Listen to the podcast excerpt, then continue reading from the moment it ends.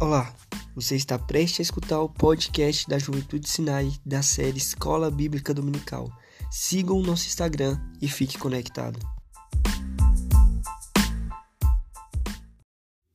Olá pessoal, meu nome é Roberta e hoje eu serei a sua professora da Escola Bíblica Dominical. Nós estudaremos hoje os versículos que estão em Mateus capítulo 7, dos versículos 7 ao 12. Gostaria que vocês abrissem a Bíblia de vocês nesse momento para poder acompanhar a leitura, que diz assim: Peçam e lhes será dado, busquem e acharão, batam e a porta será aberta para vocês, pois todo o que pede, recebe, o que busca, encontra, e a quem bate, a porta será aberta. Ou quem, quem de vocês, se o filho pedir pão, lhe dará pedra? Ou se pedir um peixe, lhe dará uma cobra? Ora, se vocês que são maus sabem dar coisas boas aos seus filhos, quanto mais o Pai de vocês que está nos céus dará coisas boas aos que lhe pedirem. Portanto, tudo o que vocês querem que os outros façam a vocês, façam também vocês a eles, porque esta é a lei e os profetas. Bem, diante desses versículos, nós entendemos que a oração ela faz parte da vida de todo cristão e ela é fundamental em nossa com o nosso relacionamento e em nosso relacionamento com Deus. É, nós podemos entender também que Jesus ele busca que seus discípulos eles mantenham essa prática de maneira constante.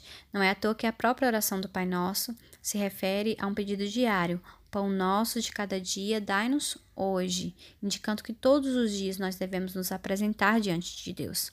Além disso, a gente percebe através dessa passagem que Jesus ele incentiva a gente a persistir em conhecer mais a Deus, continuar a pedir a Deus sobre conhecimento, paciência, sabedoria, amor e entendimento, e o Senhor dispensando sobre nós todos esses dons. Bom, no versículo 7, que diz assim: Peçam e lhes será dado, busquem e acharão, batam e a porta será aberta para vocês. Eu gostaria de destacar três palavras: peçam, busquem e batam. Essas palavras a gente observa uma intensificação desse esforço, onde a palavra pedir representa aí um esforço pequeno daquele que ora em relação ao, ao objetivo, buscar um esforço mais ativo e aplicado, e bater seria esse ápice do esforço.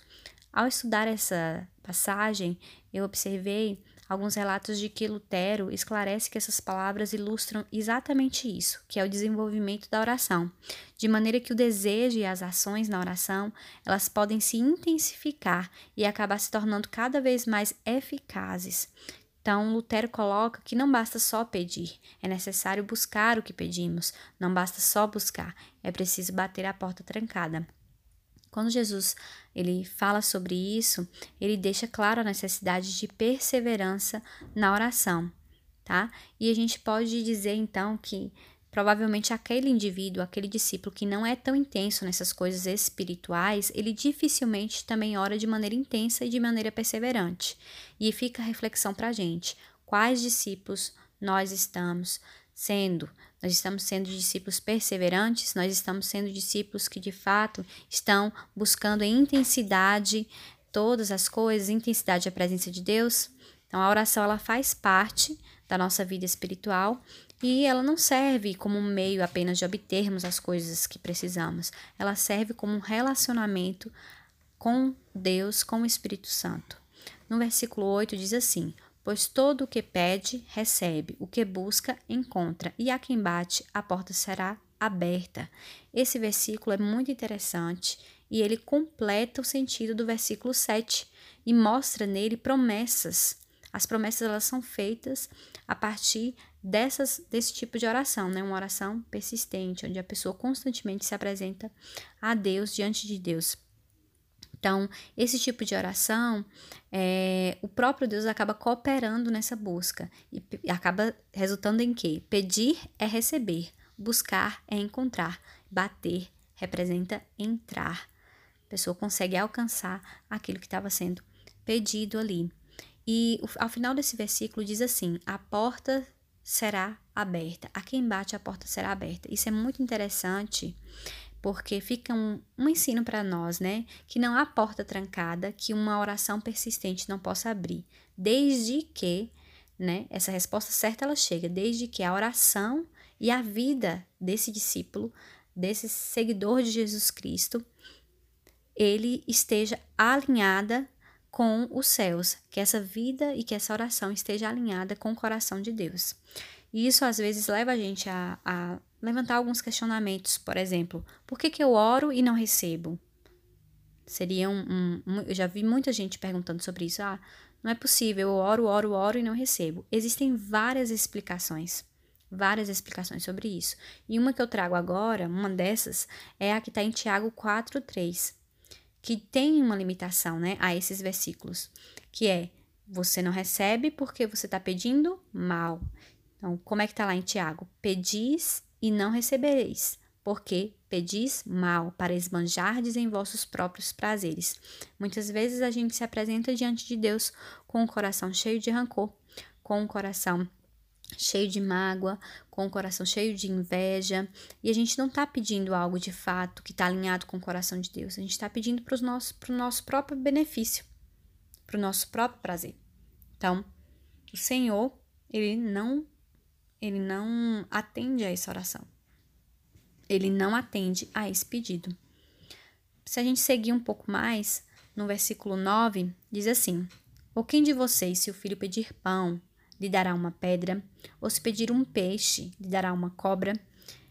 No versículo 10, né? São dois versículos juntos e dois versículos que trazem perguntas. Nesses dois versículos, é muito interessante porque Jesus talvez ensina nesses versículos algo que Deus ele não, não dá algo semelhante ao que foi pedido, né? Mas ele dá uma bênção autêntica. Ele não zomba dos seus filhos. Ao pedir um pão, ele vai dar uma pedra, ou ao pedir um peixe, ele vai dar uma cobra. Não, não existe isso. Deus ele dá a bênção autêntica, ele nos abençoa de forma sincera, tá? Então, às vezes a gente até ora pedindo algo a Deus, mas isso nos parece bom, só que de fato não é bom, e o Senhor sabe de todas as coisas, porque o Senhor é soberano, e às vezes a gente está pedindo ali uma pedra, ou está pedindo uma cobra, uma serpente, e Deus não concede o nosso pedido, nos livrando, cuidando do nosso da nossa vida, do nosso coração. Então, quando a gente aprende a conhecer melhor a Deus como um pai que é amor, né, um pai que é cuidadoso, nesse relacionamento a gente entende também a resposta de Deus às nossas orações.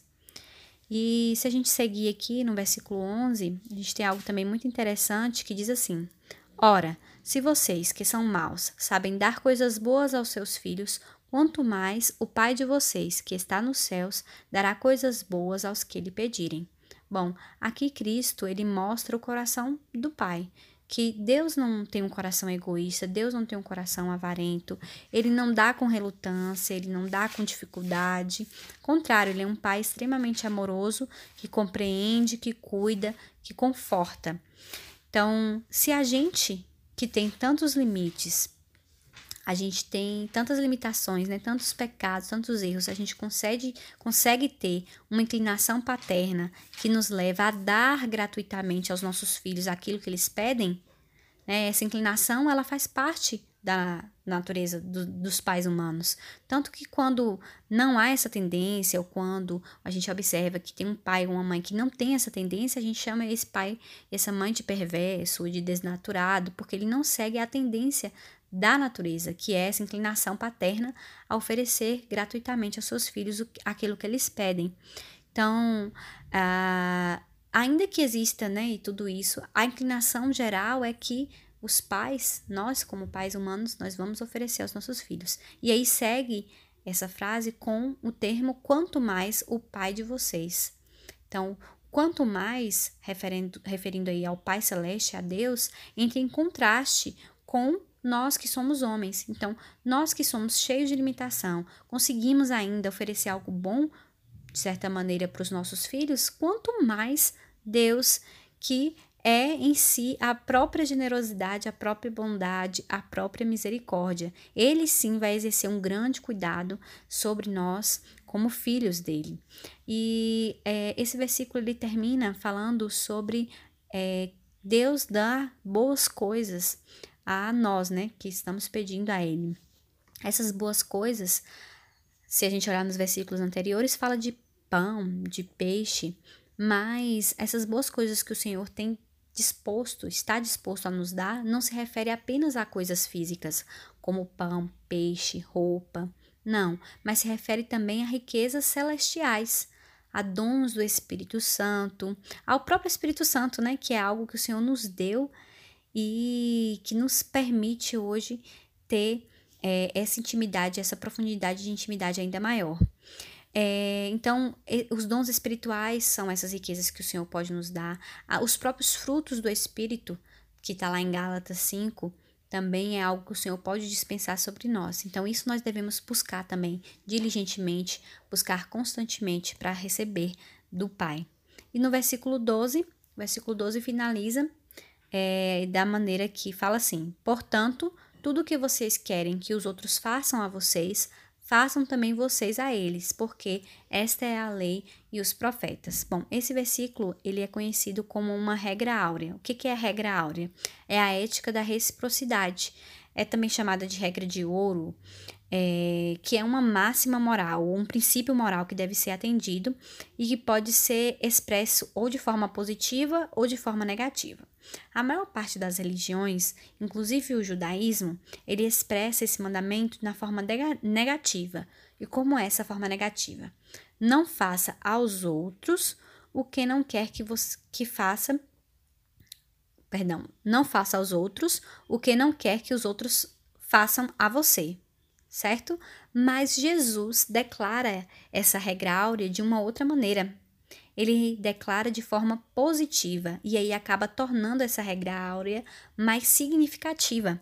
Jesus fala: Portanto, tudo o que vocês querem que os outros façam a vocês, façam também a eles, porque esta é a lei e os profetas. Então, para Jesus, não era só uma questão de não fazer o mal, né? Porque quando você usa essa regra na forma negativa, fica é, claro e evidente que é não fazer o mal. Então, não faça aos outros o que não quer que os outros lhe façam, tá? Então, não fazer o mal a alguém, porque eu não quero que alguém me faça o mal. Mas Jesus, ele inverte isso aí. Ele diz: não é só não fazer o mal, eu quero que vocês façam ativamente o bem. Então, façam aos outros, né, o que você gostaria que eles façam a você.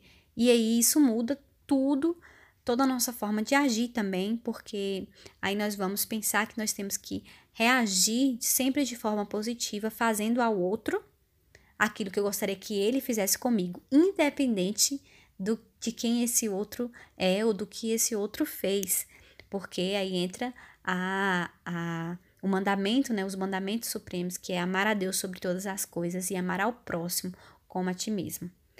Então, é isso. Isso aí a gente é, pode preencher o nosso coração e as nossas orações. E eu espero que vocês tenham desfrutado desse tempo assim como eu desfrutei. Até a próxima aula.